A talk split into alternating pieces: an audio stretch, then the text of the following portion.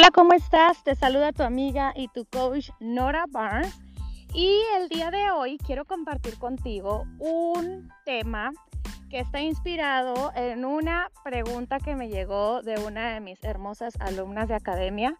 Y te voy a compartir el audio donde está compartiéndome sus, sus preguntas y realmente me inspiré sobre todo que cuando ella me hace la pregunta, lo que pasa es de que me pongo a reflexionar y comienzo a pensar de qué forma eh, yo puedo expresar mi respuesta.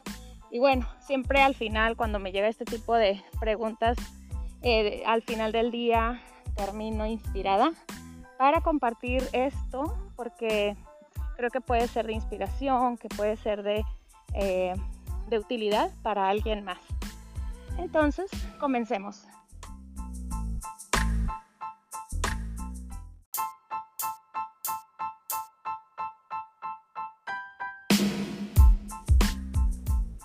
Hola Bella, te mando un abrazo, sé que estás muy bien y me da mucho gusto porque te veo mucho muy trabajosa. Oye, y quería que me ayudaras con un concepto que me ayudes a definir cómo es una persona diligente, ordenada y que logra sus objetivos. En el caso es lo que yo veo en ti. Este, y me gustaría cómo te defines tú. ¿Qué es lo que haces para lograrlo? ¿Me puedes ayudar, por favor? Un beso.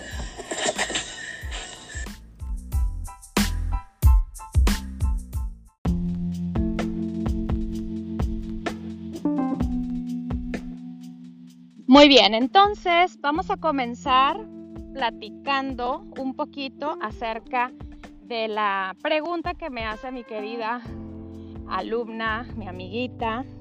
Muchas de mis alumnas se van convirtiendo en amigas y somos confidentes porque tratamos tantos temas profundos y tanta claridad para vivir en salud integral, eh, en paz, en nuestras emociones, en claridad mental.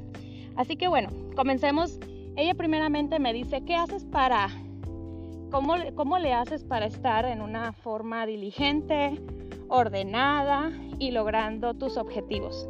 ¿Verdad? ¿Cómo le haces? ¿Cómo le haces para lograrlo? Siempre que me preguntan eso, mi respuesta corta, inmediata es tener muchas ganas.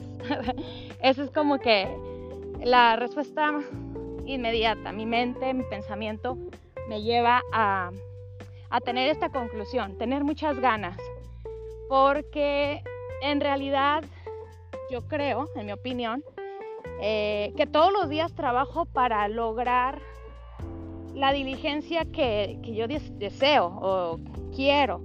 al menos no, no, me, no me estoy definiendo como alguien diligente, sino alguien que tiene muchas ganas.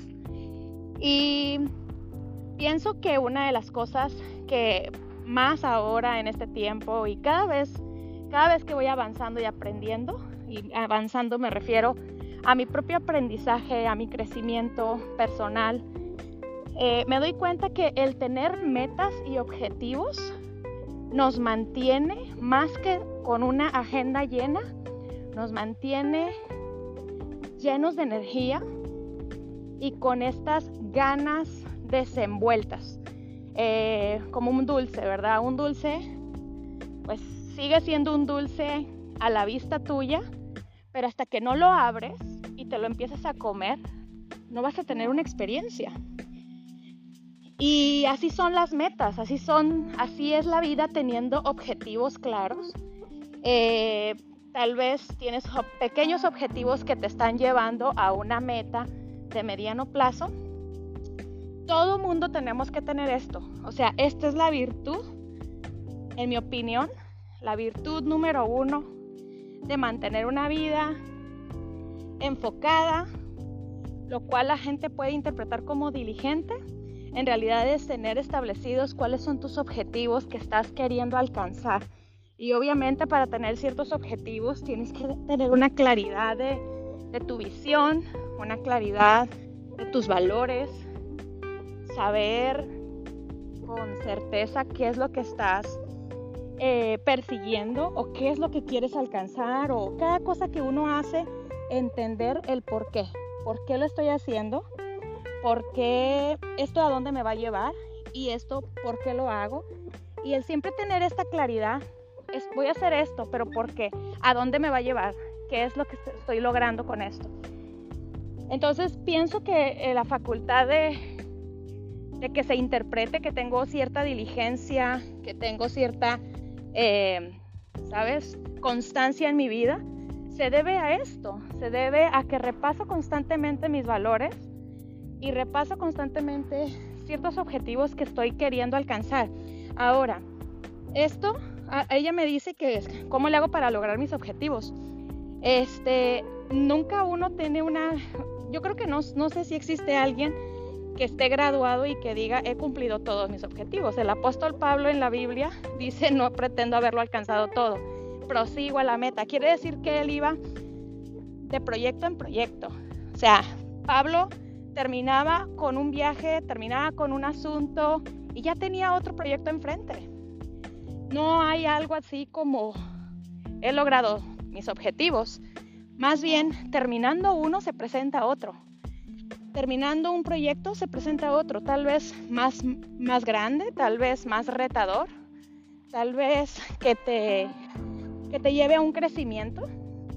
Quizá todo esto, esto contribuye, pero realmente me siento en un punto en el cual no estoy, estoy, por, estoy en mi punto donde quiero lograr objetivos que no he logrado. Eh, y obviamente muchos otros los he logrado. He logrado muchísimos, pero estoy, me siento en el camino, no me siento en el, en el en la graduación.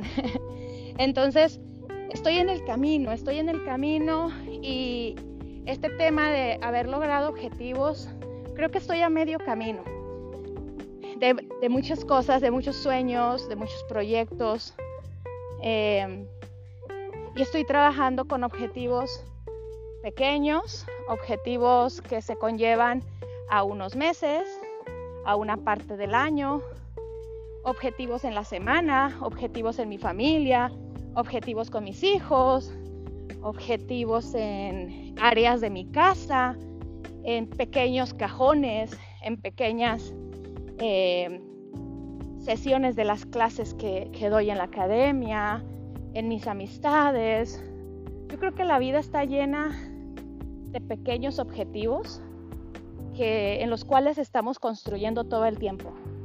Y creo que estoy en eso, estoy en esa, estoy en obra negra, eh, cuando el edificio está en proceso. Así que también me pregunta cómo le hago para ser tan ordenada. Y realmente es algo en lo que estoy trabajando todo el tiempo, en poder sentirme satisfecha con el orden, especialmente no como el orden desde una religión donde todo está perfecto, sino el orden funcional que me hace sentir bien, que me hace estar en, en mi espacio. Me encanta, me encanta el orden, pero todo el tiempo veo, todo el tiempo en mi casa, por ejemplo, hablando del orden del hogar, aunque estoy todo el tiempo mejorando espacios, sigo viendo más espacios por mejorar. Y así es el crecimiento. No hay forma de llegar a terminar. Cuando creo que ya lavé toda la ropa, ya tengo otro cesto lleno esperándome, porque no es algo que termina. Cuando limpias tu cocina y vuelves a hacer comida, vuelves a empezar. Entonces mantener el orden es un sistema, es una cadena de acciones. Eh, y esto pasa con el tiempo. ¿Cuántas personas piensan que el tiempo eh, que el tiempo es el, es el impedimento para llegar a hacer algo. No es el tiempo, es la lucha mental y es el no refrescar el corazón exactamente con estos valores, con estos, esta, esta visión desde tu corazón. Cuando falta visión, se presenta la vida de las excusas. Cuando falta visión en nuestra vida, cuando faltan objetivos, cuando faltan metas claras, objetivos claros, se presenta una lista de impedimentos, de, se presenta la impotencia, se presentan las excusas, se presentan todas las razones por las cuales no se puede hacer algo, porque son más grandes las listas de las excusas y de la impotencia que del sueño. Y la, y la facultad de esto, la raíz de todo esto, es un corazón enamorado de algo. Cuando vivimos en la mente, la mente, la mente, la mente. Cuando estamos viviendo en la mente, la mente nos estresa, nos exige, la mente nos, hace sentirnos obligados, nos hace querer hacer las cosas religiosamente, porque la mente, la religión viene desde la mente, es la, la parte más humana que existe, la religión. Entonces, cuando queremos llevar a cabo ciertas cosas, si lo pones en tu mente, ya no lo vas a lograr. Hasta que no lo pones en tu corazón, encontrarás un camino abierto. Porque el corazón sueña. Tu corazón es capaz de soñar, es la parte creativa, es la que lo hace todo posible, es la que se pone en el flujo creativo. Cuando algo está en tu corazón y deja de estar en tu mente, es más fácil de lograrlo. De hecho, por eso muchas personas entienden poco, o sea, muchas personas piensan que es una locura aquellos que actúan por fe, porque la fe se obtiene en el corazón que sueña, un corazón soñador, este que no tiene un esfuerzo. El corazón se mantiene en un flujo de, de realizaciones, de crear, de, crear y de realizar. Entonces, si el corazón está enganchado a ciertos objetivos, a cierta visión que tú tienes, a tu misión de vida, si está tu corazón enganchado en eso, lo demás va a llegar. O sea, no tienes que ser la más disciplinada, la más ordenada, la más la mujer modelo. No, simplemente tienes que tener estar enamorada de una visión para que tu vida esté en un eje en el espíritu, en tu espíritu, desde tu corazón y no desde la mente, que es la que lucha. La mente nos impide siempre. La mente nos culpabiliza, nos avergüenza. La mente es como la religión y el espíritu es el corazón. Esa es, creo yo, la clave. Esa es por ahí, por ahí es que es, la, la mejor respuesta que puedo dar en todos los aspectos de nuestra vida. En cualquier aspecto me refiero a crear objetivos, sueños grandes, también a, establecer nuevos proyectos y poder entender y tener claridad por qué es que, por qué es que no aterrizo mis ideas, por qué es que no empiezo cuando ya, ya quiero empezar algo y no lo empiezo, por qué empiezo algo y no lo termino y estoy constantemente abandonando. Es porque estás viviendo desde la mente y la mente es una, una área de, de tu ser que lucha y el corazón es un área de tu ser que fluye. ¿Qué hay que hacer para poder regular esto? ¿Cómo se puede mm, eh, neutralizar esto? Porque siempre vamos a tener una mente pensante, siempre va a venir ese pensamiento desanimado, siempre va a venir esa, esa doble voz que te hace sentir inadaptado, incompetente, limitado, siempre va a venir. Pero ¿qué se puede hacer para dejar de vivir en la mente que lucha y vivir en el corazón que se inspira? ¿Sabes qué? transformar tu pensamiento constantemente. Y el no hacerlo, el no transformar nuestro pensamiento todos los días, causará no solamente obstruir el camino, causará eh, frustración de metas, frustración de, comienzos, sino que también degenera la salud física, también deprime la salud física. Y quiero decirte, amiga que me escuchas, que me he dado cuenta cada vez más claramente que nuestro ser nuestra, no está diseñado para luchar. Nuestro ser no está diseñado para vivir luchando. Y lo que la mente hace con nosotros cuando no está entrenada en entender nuestro potencial, cuando yo no me entreno mi pensamiento y conocerme a mí misma por amor a tratarme mejor. Esa es la razón de conocernos más y mejor. Es por amor a tratarme bien. Lo que sucede es que el cuerpo mío lucha. Y si yo estoy luchando, mi cuerpo se siente en lucha constante lo que va a suceder es que se deprime la, las facultades saludables del cuerpo y comienza una lucha a nivel inmunológico. ¿Por qué? Porque nuestro diseño no está, nosotros no fuimos diseñados para vivir luchando, estamos diseñados para vivir inspirados, con una mente transformable, con un pensamiento renovado. Eso es lo que hace que nuestra, nuestra vida sea más placentera y esta parte de estar más disciplinada, esta parte de estar más eh, organizada, siempre va a ser una escalera de aprendizaje. No hay algo perfecto, no hay un modelo terminado. Pero si lo comienzas hacer desde el corazón, sentirás que no estás luchando. Mm, se siente como si el día se te hace cortito. Se te hace como que el día es corto, las ideas son muchas, eh, y tienes muchas ganas de hacer todo aquello que viene a tu corazón, a tu mente. Tu, tu, flujo creativo se vuelve mucho más, mucho más flexible, tu flujo creativo está abierto, está en un flujo, ¿verdad? Como un grifo de agua abierta. Entonces, cuando tú estás en un flujo creativo, eh, estás viviendo desde tu corazón, la mente te estorba menos porque siempre la mente lo analiza todo, es una religión la mente.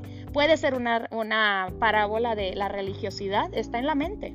Es el que debe, como debe, yo debería, debí, toda esta parte de lo que es perfecto, lo que debería ser, lo que, sabes, nada deberías, todo es porque tú quieres, porque estás inspirado, porque este es tu sueño, porque tú deseas, porque te construye, porque amas esto, lo que quieres hacer, ¿me explico?